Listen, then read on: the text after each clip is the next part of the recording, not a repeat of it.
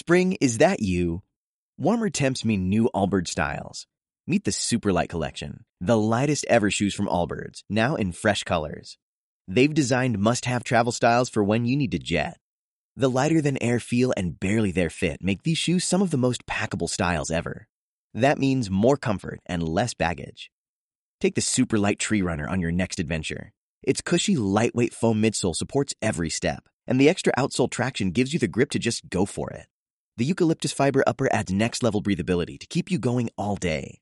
Plus, the Superlight Tree Runner is comfortable and ready to go right out of the box. So, what can you do in a Superlight shoe? What can't you do is the better question. And because they're super packable, the real question is where are you taking them? Experience how Allbirds redefines comfort.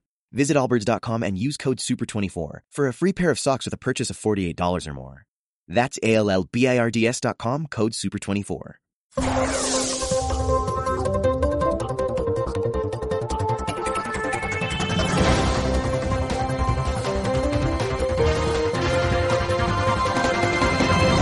Y ya estamos en tiempo de análisis de todo lo que ha ocurrido durante las últimas 24 horas en este país que aún que todavía se llama España. Si nos dejan, ¿no, Francisco? Don Francisco Gómez, buenos días. Hola, buenos días, Santiago. ¿Qué tal? ¿Cómo están todos? a, ver si, sí, a, a, ver si nos dejan que se siga llamando. A este paso no sé yo muy bien. Bueno, eh, no ganamos para sustos, ¿no? Hoy un día que era un tanto previsible porque aparecían las cifras del paro, unas cifras del paro, por supuesto, interpretables, ¿no? Porque según el gobierno son muy buenas, porque son mejores que las del año pasado. Hay que tener en cuenta que el año pasado, por estas, por estas alturas, ya estábamos encerrados. Claro. Tanto, es lógico que sean mejores que el año pasado, pero vamos, tanto como para que el presidente nos pegara un susto y se hiciera o se marcara una a los presidentes sin avisar, pues tampoco era para tanto. No obstante, vamos a seguir el ritmo normal, que es comenzando a escuchar pues, a alguien de la oposición, en este caso Iván Espinosa de los Monteros de Vox, hablando de los datos del paro. Y luego ya comenzamos con el monográfico de Sánchez. Iván Espinosa. Misma mañana hemos conocido los datos de paro y afiliación del mes de marzo. Lamentablemente, ni siquiera un año después del inicio de la pandemia, la recuperación llega al mercado laboral. Y esto es muy preocupante. Tan preocupante como lo es el discurso triunfalista de este Gobierno, que presenta estos datos como si fueran datos buenos. Yo no sé si es que este Gobierno no tenga gente que entienda economía, o si piensa que ustedes, los periodistas que van a recibir la noticia, no entienden, o si piensan que los españoles son tontos y tampoco entienden de economía. Pero los datos son muy malos. Excluyendo el año pasado, que fue obviamente todavía peor, se trata del peor mes de marzo desde 2013, desde el final de la anterior crisis económica. En términos desestacionalizados, tras seis meses de leve recuperación del empleo, muy leve, en febrero se revirtió la tendencia y se frenó la creación de empleo. Y los, datos de hoy agravan esta mala tendencia. En los meses de febrero y marzo se ha destruido más que todo el empleo creado en los dos meses anteriores. Por lo tanto, la evolución del empleo durante la pandemia pues, ha sido una de las consecuencias trágicas de la nefasta gestión sanitaria y económica de este Gobierno y los datos de marzo, por desgracia, vienen a demostrar una vez más que estamos en las peores manos posibles. Bueno, buen análisis de Iván Espinosa de los Monteros.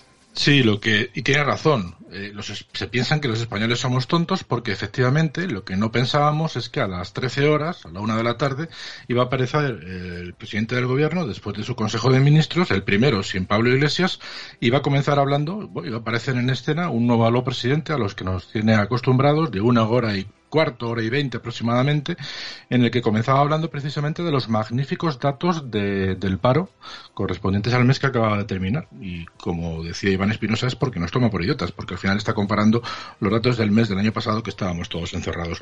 Vamos a empezar con el show de Sánchez y vamos a comenzar ya casi al final, cuando inician el, ritmo, el, la rueda de preguntas. Me parece interesante, pues para que viendo la primera pregunta que le hacen y cómo estaba pactada, pues ya nos vamos a imaginar toda esa hora y media de chanchullería que nos estaba vendiendo. Comenzamos escuchando a Pedro Sánchez. Alba Galán, de Televisión Española. Buenos días, presidente. Yo quería volver a preguntar, al, como la compañera anteriormente, eh, por eh, el Gobierno de Madrid, que ha negociado, tanteó la compra de vacunas Sputnik. Ha pedido lealtad, seriedad. ¿Cree que el Gobierno de la Comunidad de Madrid no ha sido leal, no ha sido serio con esta acción? Mire, yo, eh, Alba, gracias por su pregunta. Mire, yo creo que eh, desde el principio de la pandemia he seguido una máxima que es no confrontar, no, no polemizar, trasladar un mensaje que yo creo que es muy importante de unidad, de sosiego, de, certidumbre. Es que es de chiste, joder, es que es de chiste. Yo escucho estas cosas, es, un crack, es un crack, es un, crack, es un crack. Yo lo siento por la periodista porque es muy triste estudiar una carrera para terminar haciendo una pregunta pactada, además de las primeras, o por no decir la primera, y claro, así pasa, que te contesta, y es cuando él ha decidido que va a entrar en campaña, y oficialmente así lo he decidido. A partir del el día de ayer, Pedro Sánchez entra en campaña, porque su ego se lo, se lo propone, ya que va a tener que batirse en duelo con otros primeros espadas que estaban en el Congreso y lo quieren dejar de estar. Seguimos con la rueda de prensa que fue al final. Le preguntan sobre el tema de la, de la empresa, de la, de la bueno, pues del tema de la sentencia de la Audiencia Nacional sobre el tema de Marlasca, que ya ayer comentamos brevemente que se encuentra en una situación lamentable. Respuesta muy rápida, se lo quite de encima, pero vamos, sin ningún problema. Seguimos escuchando a Pedro Sánchez. Respecto al coronel Diego, Diego Pérez de los Cobos, tras haber conocido la sentencia de la Audiencia Nacional, ¿considera que fue acertada la decisión de cesarlo? Gracias. Pues muchas gracias, Pilar. Sobre la segunda de las eh, cuestiones, eh, tengo que decirle que el ministro del Interior cuenta con toda mi confianza. Con toda mi confianza. Y se ha marcado unas risitas de lo más curiosa, con lo cual ahí pueden comprobar hasta dónde llega el debate. Vamos a comparar porque hay que decir una cosa. Eh, para Pedro Sánchez, eh, tener un buen eslogan implica utilizarlo las veces que sean necesarias y, por supuesto, da igual lo que pase en la realidad. Él vive en su realidad virtual y, por lo tanto, utiliza el mensaje para lo que le da la gana, cuantas veces le da la gana. ¿Se acuerdan de lo que nos decía en noviembre del 2020 cuando en una cumbre con, con representantes italianos nos decía que el principio del fin estaba ya muy cerquita? Pues vamos a escucharlo, lo que hablaba en noviembre del 20 y lo que ha dicho en el día de ayer. Estamos en consecuencia, como he dicho en alguna otra ocasión, ante el principio del fin de esta pandemia. Estamos eh, ante ese principio del fin de la pandemia y tenemos además que recordar uh, cuánta razón tenía eh, Pío Baroja al decir eh, que la ciencia es la única construcción fuerte de la humanidad. Y por tanto estamos ante el principio del fin de esta pandemia. Y creo que esto es muy importante. Muy importante subrayarlo. Estamos ante el principio del fin de esta pandemia, estamos a las puertas de neutralizar al virus y, por tanto, ya de dejar esa fase en la que estamos controlando al virus porque estamos conviviendo con el virus. Vaya audios que te has traído hoy, Francisco, vaya audios. Sí, por si no queda claro, vamos a volver a escucharlo porque, como él le gusta decir, repito, vamos a escuchar cuando es el fin de la pesadilla, como él ha dicho. Hoy nos estamos aproximando al final de esta pesadilla. Estamos cada vez más cerca de ahuyentar definitivamente una enfermedad que hace poco más de un año dio un vuelco terrible a nuestras vidas. Tanto, ya queda menos, mucho menos de lo que podríamos pensar en los momentos más duros y oscuros del confinamiento y del inicio de esta tragedia, de esta calamidad. Y ahora, teniendo en cuenta que vamos a comenzar en breve las elecciones de Madrid, vamos a escuchar lo que decía antes de las elecciones del País Vasco y Galicia, antes de las elecciones de Cataluña y, por supuesto, antes de las elecciones de Madrid. Lo mismo multiplicado por tres. Hemos derrotado al virus y controlado la pandemia y doblegado la curva. El 70% de la población española estará vacunada Estamos en consecuencia, como he dicho en alguna otra ocasión, ante el principio del fin de esta pandemia, que el 70% de la población adulta, es decir, 33 millones de españoles y españolas, esté inmunizada con pauta completa a finales del mes de agosto. No tuvimos jamás un presidente del gobierno que mintiese tan descaradamente como este. Que mintiese, sí, pero tan descaradamente no, ¿eh, Francisco? No, ha sido bochornoso y estaba especialmente subidito porque desde el viernes pasado la ministra Darías dijo que teníamos aproximadamente dos millones y pico de vacunas, las vendió desde el viernes pasado, aprovechó el fin de semana para meterle toda la porquería que pudo a la Comunidad de Madrid diciendo que no se estaban vacunando porque el señor Gabilondo se plantó delante de un centro de salud diciendo que estaban cerrados cuando se estaba vacunando en el Wanda Metropolitano y por supuesto en el Hospital Y bueno, pues eh, aprovecharon la coyuntura y este hombre con esos dos millones y pico de vacunas que se han recibido en la mañana de ayer, pues eh, nos ha venido a decir que para finales del mes de julio 33 millones de españoles están vacunados. Y también se ha atrevido a decirnos que para el 9 de mayo da por finalizado el estado de alarma, lo cual quiere decir, señores míos, que el 15 de mayo es puente en Madrid. Así que váyanse preparando porque a los madrileños les vamos a contagiar el COVID a granel. Eso, si quieren, que quede, que quede por escrito y, en las hemerotecas. Cambiamos de tema porque el show de Sánchez, que te digo que ha durado una hora y media aproximadamente, y ha sido lo que, lo que ha sido. Eh, en el día de hoy, esta tarde, aproximadamente a eso de las 7 de la tarde, esperamos en Vallecas una batalla campal porque los de Vox se meten en la boca del lobo. Me parece una acción política muy interesante porque, como dijimos ayer, van a intentar en la medida de lo posible pues ganar todo el espacio político que puedan en el cinturón rojo de Madrid y empiezan en la Plaza Roja de Vallecas, que es la plaza principal.